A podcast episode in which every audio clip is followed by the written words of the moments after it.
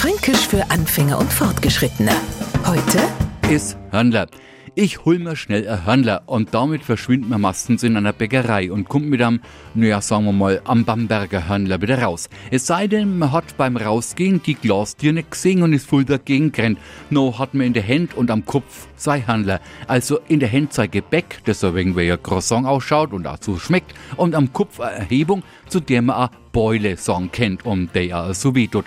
Übrigens ist das Bamberger Hörnler nicht bloß was Backens, sondern auch eine Kartoffel. Und zwar eine kleine, uralte Soppen, die total lecker schmeckt, sich aber total schwer schälen lässt, weil es äh, total unebene Oberflächen hat. Und schälen davor mal ein Kilo, noch möchten sie es am liebsten am anderen gleich einen Kopf hauen. Und der kriegt davon, und das kann jetzt ein Neufranke beantworten, genau ein Hörnler. Fränkisch für Anfänger und Fortgeschrittene. Montag früh eine neue Folge und alle Folgen als Podcast auf podu.de.